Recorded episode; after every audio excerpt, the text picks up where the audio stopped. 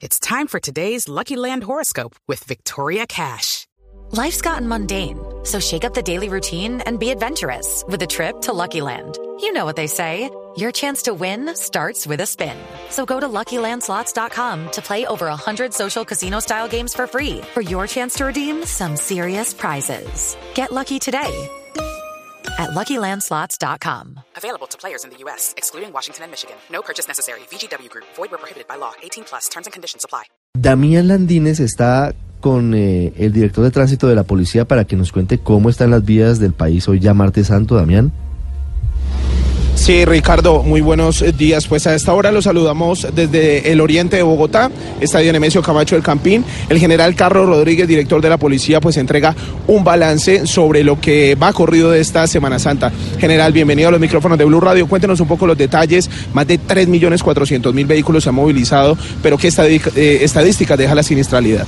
A ver, al momento tenemos la movilidad en el país de 3.401.000 vehículos, paso peaje, importante resaltar y nos duele muchísimo la pérdida de la vida de un ser humano. A la fecha tenemos una disminución de 37 casos, pero infortunadamente son 48 ciudadanos, 48 familias que han perdido a su ser querido en estos cuatro días de Semana Mayor.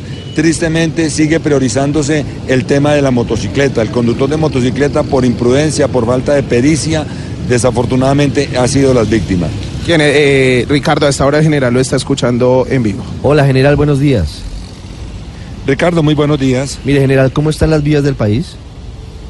En este momento continúa la hora invernal en algunos sectores en algunos territorios Bueno, nacionales, espéreme, pero en espé- espéreme, términos generales voy- tenemos voy- movilidad Voy, en voy a tomar país. nota, voy a tomar nota en donde hay problemas. ¿Tiene, ¿Tiene dificultades en alguna zona general, en alguna vía? Porque, por ejemplo, este momento la vía, llan- la vía unas- llano está difícil, por ejemplo. En este momento tenemos habilitadas las vías, pero por la ola invernal en algunos sitios ha habido derrumbes, también hemos tenido caída de piedras y lodo, pero en términos generales tenemos, no tenemos dificultad en los ejes principales, tenemos algunas dificultades en el Carmen de Atrato, que es la vía al Chocó, también tenemos algunas situaciones entre Armenia y Montenegro, pero más por ola invernal. Sí, justamente porque me parece importante conocer esos detalles. Accidentes eh, graves no han ocurrido. En la vía al llano, por ejemplo, y en la vía Bogotá-Ibagué, ¿habrá operativos especiales? Eh, en Bogotá-Villavicencio se lo digo porque hay derrumbes permanentes en varios kilómetros, 58 y 64. Y la vía Bogotá-Ibagué porque es eh, la que seguramente va a movilizar a, a la mayoría de viajeros este, este puente de Semana Santa. Tenemos especiales operativos, como usted lo referencia, vía Bogotá-Villavicencio por ola invernal y derrumbes, pero hasta el momento tenemos movilidad fluida, por fortuna no tenemos demasiada presencia de vehículos y tenemos eh, también control físico y de nuestras unidades de tránsito, como también del Ministerio de Transporte, lo que tiene que ver con concesiones, con Invías y con la ANI, con el fin de eh, tener los kits de desbloqueo inmediatamente la maquinaria y las personas para poder eh, habilitar los pasos. Mire, ¿y borrachitos conduciendo han detectado? A ver, sí señor, a la fecha se han realizado un promedio de 500 eh, pruebas de alcoholemia, de las cuales tenemos que 60 han salido positivas, quiere decir que han sido eh, sorprendidos conductores infortunadamente bajo el consumo de licor. General, ¿todavía sirve el numeral 767? Si yo voy por la vía y tengo algún eh, problema, si hay alguna situación, ¿puedo llamar a ese número y reporto a la policía? Sí, señor, y es la recomendación número uno, llamar al numeral 767 antes de iniciar nuestros viajes para conocer el estado de las vías, conocer el tiempo y las recomendaciones de ese momento de acuerdo a la disponibilidad o la movilidad que vamos a realizar. General, gracias. Bueno, Lo muchísimas gracias. estaremos Importante molestando toda esta que semana. Toda la semana lo estaremos llamando. Estaremos muy atentos, referenciar que a la fecha se han adelantado 4.112 comparendos. Importantísimo para todos los ciudadanos el respeto a las normas de tránsito. Sin duda, eso es lo más importante, el respeto de la velocidad máxima. Gracias, general. En Bogotá, si usted va saliendo por la autopista sur, si va a tomar esa vía hacia Girardot, hacia Ibagué, hacia el Valle del Cauca, hay problemas. Luz María, hay un accidente en la avenida Boyacá. Un accidente grave. No me diga. Y hay trancón en Y esa eso zona. que, que, que la zona, que la ciudad está un poco ya más vacía. está, no está vacía, ¿no? es- Es- hay no muy poca gente, sí, pero sí. todavía hay personas saliendo. Y usted, si va desde el norte, con mucha frecuencia toma la avenida Boyacá, antes de tomar la autopista Hay que sur. dejar el afán. Luis Fernando, ¿qué pasó?